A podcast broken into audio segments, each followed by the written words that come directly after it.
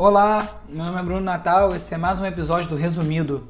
É apenas o segundo episódio, na verdade. Eu comecei semana passada, é, publiquei o primeiro, está sendo bem legal experimentar com esse formato, menos trabalho do que escrever, tem um certo trabalho de pesquisa que não muda muito, mas como eu disse no início, a ideia é compartilhar links, histórias e resumir um pouco do que eu li ao longo da semana que passou e contextualizar de alguma forma as histórias e dividir com mais gente é, esses, esses conteúdos.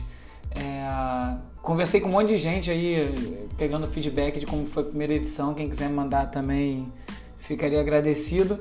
É, eu vou tentar nos próximos episódios começar a ter convidados. Era para ter tido um convidado já nessa edição, não rolou. É, mas enfim, tem muita coisa aí para falar já essa semana de novo e vamos tocar então. É isso. Resumido.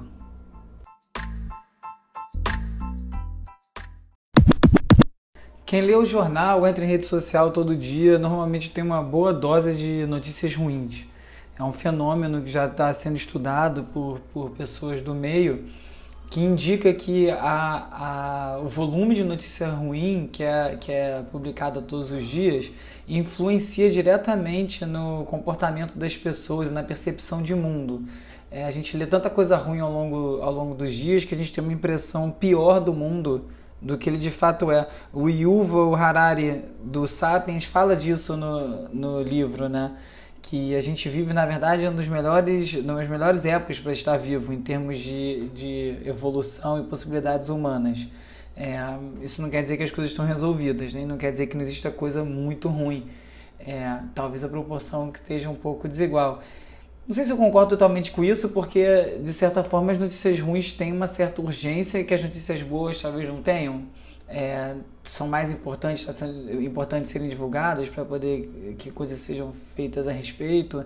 É, enfim, de toda forma, o Google começou uma plataforma nos Estados Unidos para a parte de Google Assistant, que é o, o, Google que você pede as informações e conversa com, com, com o Google através de inteligência artificial. E eles criaram esse comando, esse comando chamado Tell Me Something Good, que é me diga alguma coisa boa.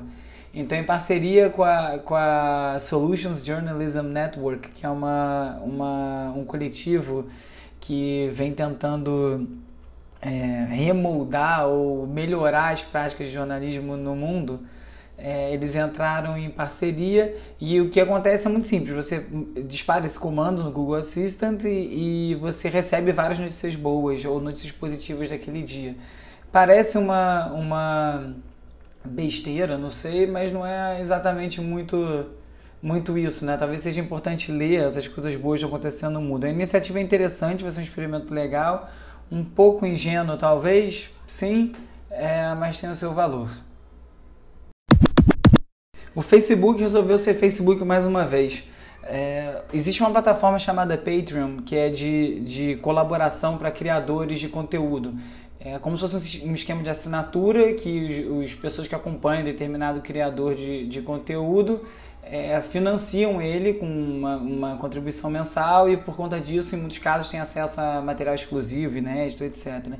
E o Facebook começou o teste com uma, com uma funcionalidade idêntica dentro do Facebook, convidou um grupo de pessoas para participar e aí já começou a dar errado, porque uma dessas pessoas resolveu olhar com mais atenção os termos de os termos de uso, o Matt Sencom, e o que ele descobriu foi que, dentre outras coisas, dizia que o Facebook iria ter direito a uma comissão de até 30% do que fosse levantado através dessa ferramenta, que está totalmente é, é, fora de parâmetro, a base desse tipo de, de plataforma é 5% de comissão. E para piorar, que o Facebook teria direito a tudo que for ligado é, tudo que for criado dentro dessa a partir desse financiamento. Todo o conteúdo eles vão ter direito sem ter que pagar nenhum direito autoral nem nada. E mesmo que você saia dessa plataforma dessa ferramenta ainda assim eles têm direito sobre o conteúdo que foi criado. Um absurdo completo né? o Facebook mais uma vez ensandecido. Parece que não ouve o que está acontecendo à sua volta. E, e, é exatamente o mesmo mecanismo que aconteceu no início do Facebook né Primeiro eles ofereceram, e eles não estão cobrando os 30%, nem nada no início, né? É exatamente a mesma lógica. Eles vão pegar, trazem todo mundo, as pessoas vão lá e entram, e depois, quando estiver tudo funcionando, ele, ele corta o seu acesso pleno ao serviço e começa a cobrar para aquilo. Todo mundo que fez uma página de, de, página de Facebook sabe que isso aconteceu, né? Primeiro dava super certo, depois você tinha que pagar, e hoje em dia nem pagando o post performa. E isso para não falar nos veículos de jornalismo de imprensa todos que foram engolidos pelo Facebook, virou a internet no entendimento de muita gente, por incrível que pareça.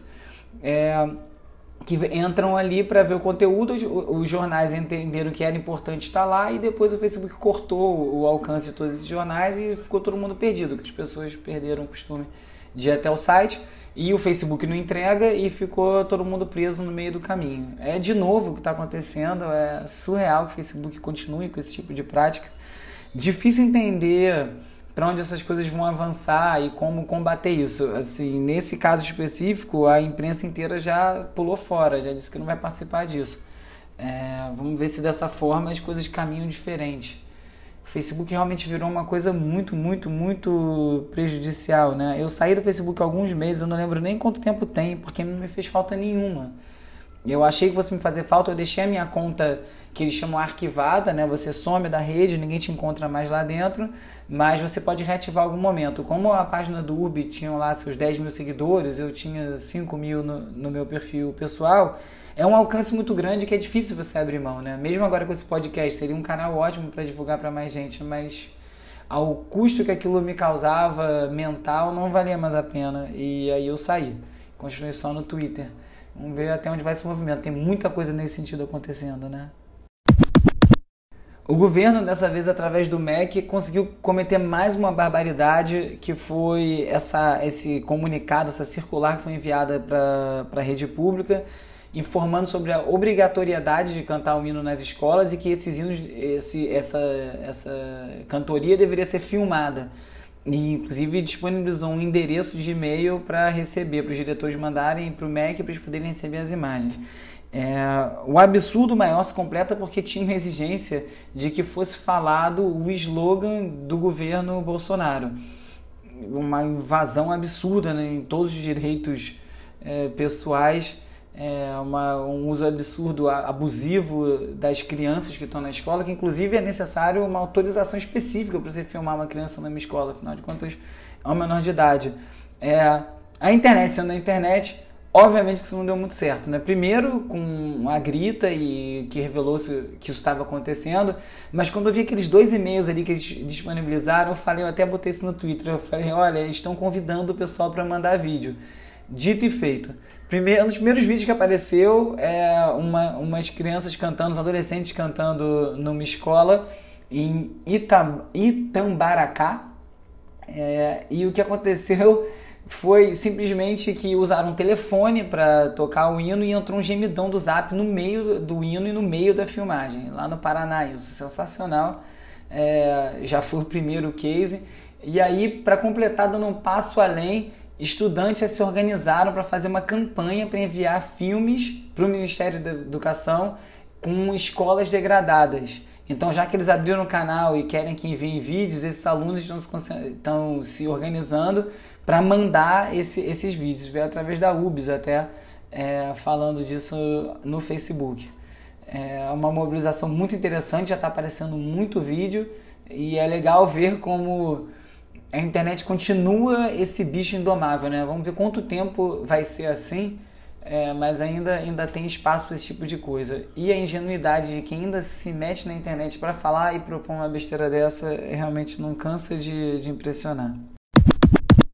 Seguindo na política, esses dias nos Estados Unidos conseguiu-se é, redefinir o que é uma bruxa.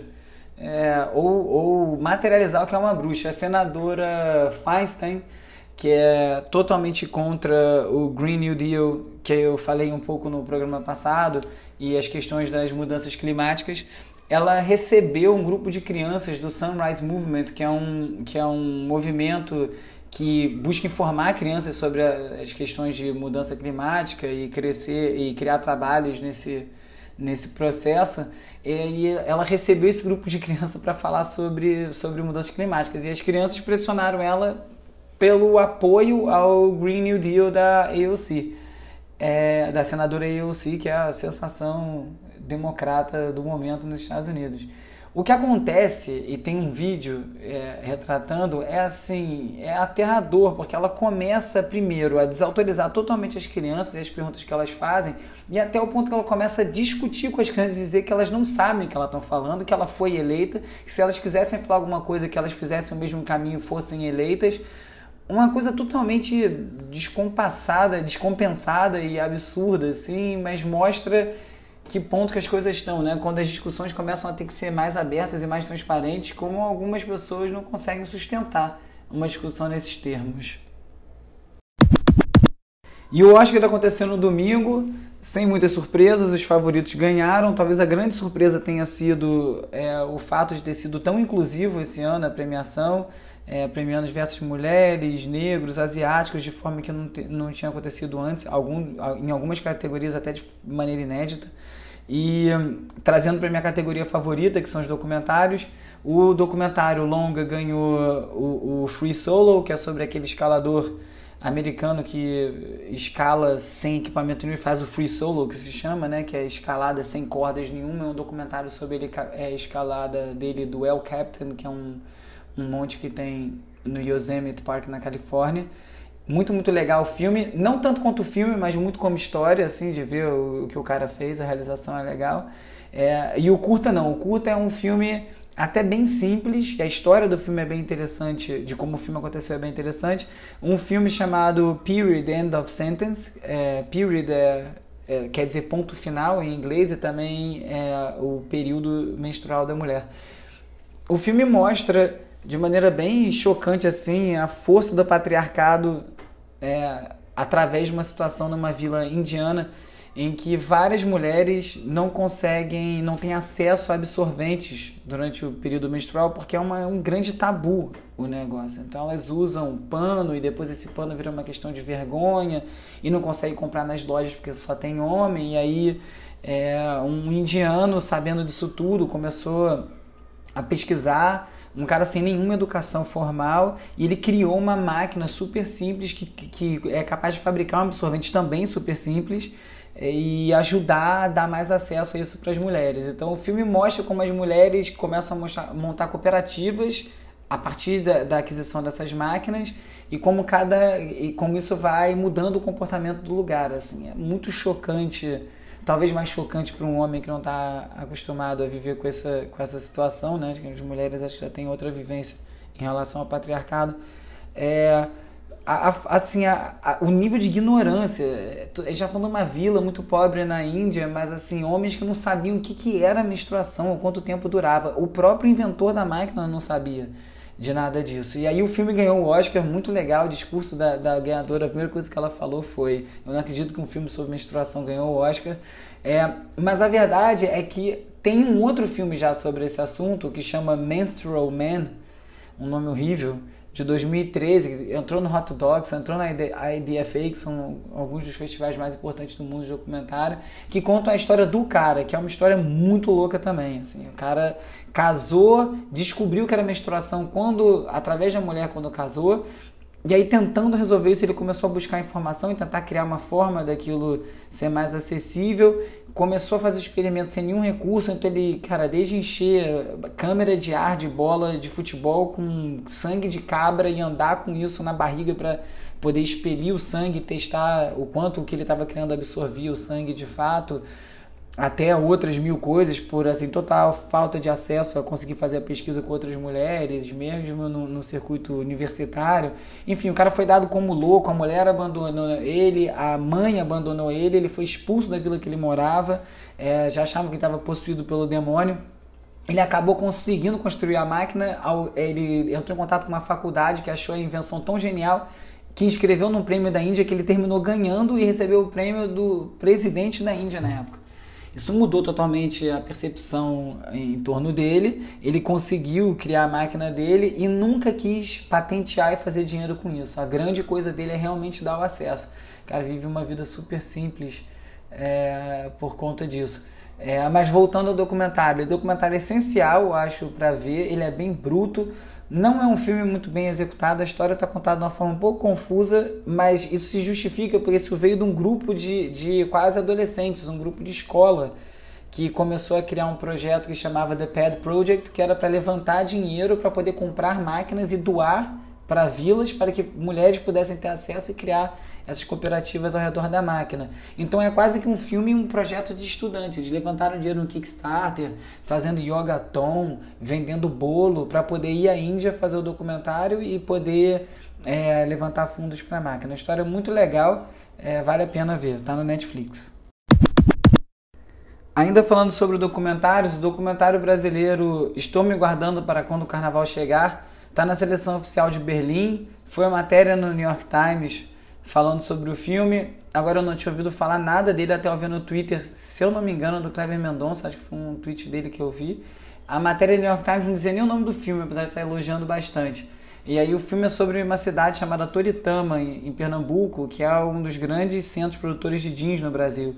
E aí mostra a história dos trabalhadores das fábricas, como eles trabalham o ano inteiro sem parar, nem nos feriados, e tudo para juntar dinheiro para chegar no carnaval e viajar para alguma praia paradisíaca com esse dinheiro que eles juntaram. Me parece deve ser um filme bem, bem é, com a cara de Brasil, da situação que a gente vê no Nordeste. Não entendi ainda o que mais tem nesse filme, eu fiquei bem curioso, achei legal. O filme está repercutindo tanto e agora você entrar no, no YouTube para ver o teaser, porque não tem nenhum trailer no oficial e tem 500 views. É, é difícil documentário, viu?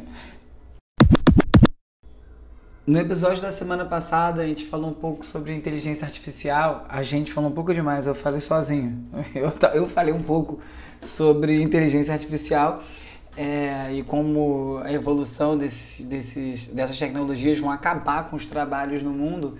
E aí, esse, essa semana eu li no, no MIT Technology Review um artigo muito interessante sobre aqueles gêmeos chineses que foram tiveram seus genes alterados para serem resistentes ao vírus do HIV é, eis que algum tempo depois houve o estudo com os ratos, onde eles também estavam estudando isso, e houve uma outra mutação na, na mudança desse gene, causou uma outra mutação que tem a ver com a memória, com a criação da memória.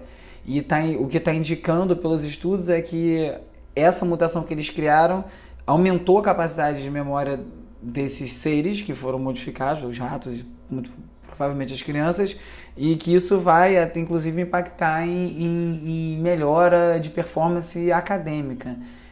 Cara, é um perigo ouvir uma coisa dessa, né? Porque os caminhos da, da genética e da biotecnologia apontam para várias coisas positivas, mas é uma coisa tão nova e tão profunda e tão densa que é difícil entender até onde isso vai, né? Mexeram nos genes para resolver o HIV e aumentaram a capacidade de memória. Isso que se saiba, né? Que conseguiu descobrir até agora. Onde esse negócio vai parar, eu não sei. É, há pouca regulamentação específica sobre esses experimentos, né? há, há muita proibição.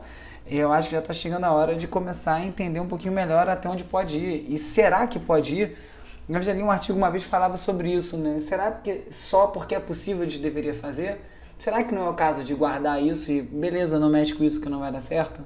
Não sei. É, avanços sempre vão acontecer, muito pouco provável vão proibir uma coisa dessa, mas fica aí a reflexão. O grande destaque do esporte essa semana foi a Nike, sem dúvida. Acho que nenhum time, nenhum feito é, marcou tanto quanto a lambança que a Nike arrumou.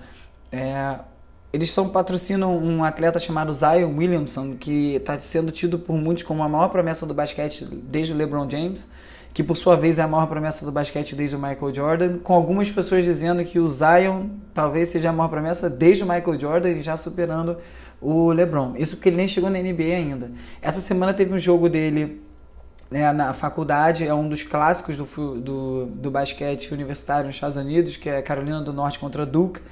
É, e logo, assim, o país parado para ver esse jogo por conta dele, ingresso caro a preço de Super Bowl, Obama na plateia. Logo no início do jogo, ele vai dar um drible. Quando ele trava o pé para mudar a direção, o tênis explode. Simples assim. Rasga no meio, o pé dele sai, ele torce o joelho do pé. É, o pé de, isso foi no pé de apoio, o outro pé é, ele torceu o joelho, torceu o, o tornozelo também enfim, um, um problema, um desastre de, de, para a Nike.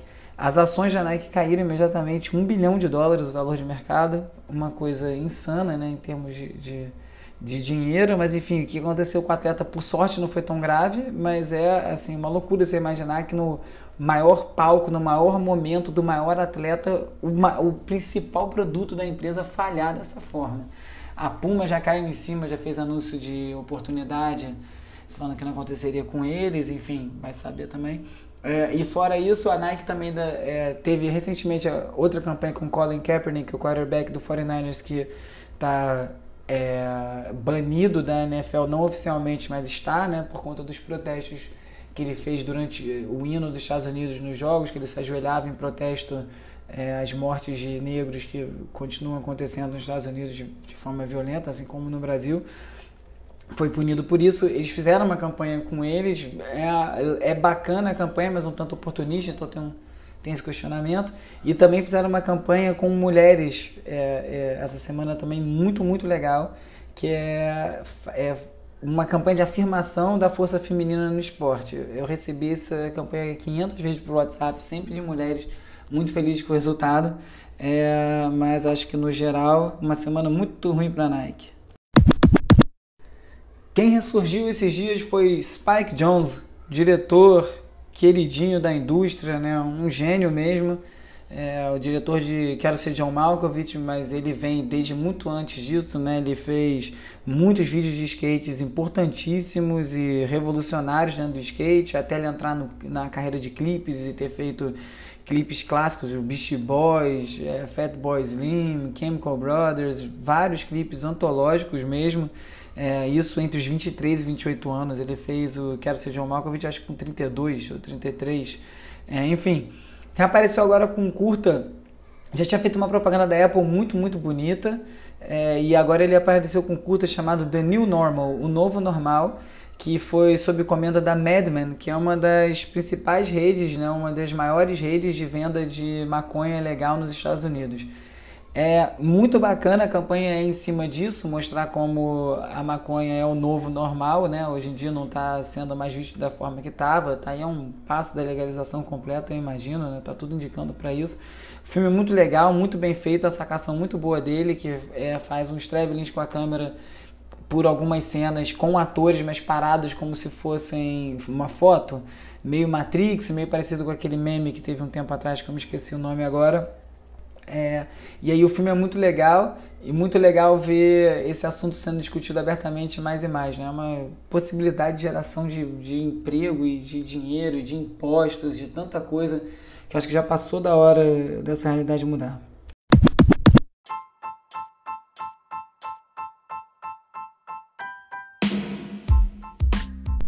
Essa foi mais uma edição do Resumido. Espero que você tenha gostado. Mande os feedbacks, opiniões, dicas. É, semana passada chegaram várias, ajudou muito. Não consegui implementar tudo que foi sugerido, mas pelo menos já está na minha cabeça e eu vou tentando aos poucos absorver e, e conseguir implementar. Como sempre, é, quem quiser se aprofundar nos assuntos, tem um post lá no Urb com todos os links de tudo que foi comentado aqui para poder ler mais, assistir o que foi de vídeo, ouvir o que foi de música, enfim. www.urb.cc, URBE. É, para falar comigo, arroba urb no Twitter e no Instagram. Eu não tenho Facebook, mas eu tenho Messenger, dá para me achar por lá. E também tem o e-mail falaurb.gmail.com. Quem estiver ouvindo através do Anchor, do, do site direto, que é a DCAP que eu estou usando para fazer o podcast, muito bom por sinal, eu tenho que falar dele depois com mais calma. De lá dá para mandar o, o áudio direto, você pode mandar comentários e eu posso depois usar esse áudio nos próximos programas. Eu recebo ele em formato como se fosse um áudio de WhatsApp e dá para usar lá. É, então é isso, semana aí carnaval vindo, bastante coisa pela cidade. Eu toco na festa com meus amigos na Brasil, BR, ZZIL Tô soletrando bem hoje, hein? É, na sexta-feira, depois sábado tem Selvagem, depois tem 500 blocos, enfim, nem sei nem conteúdo que eu vou, que eu vou conseguir trazer para semana que vem, depois dessa semana. É, mas eu tô até com uma ideia de talvez gerar conteúdo durante um bloco. Não sei se é uma boa ideia, de repente eu teste, se ficar legal, publico, senão eu venho com alguma outra história. É isso, obrigado, até a próxima.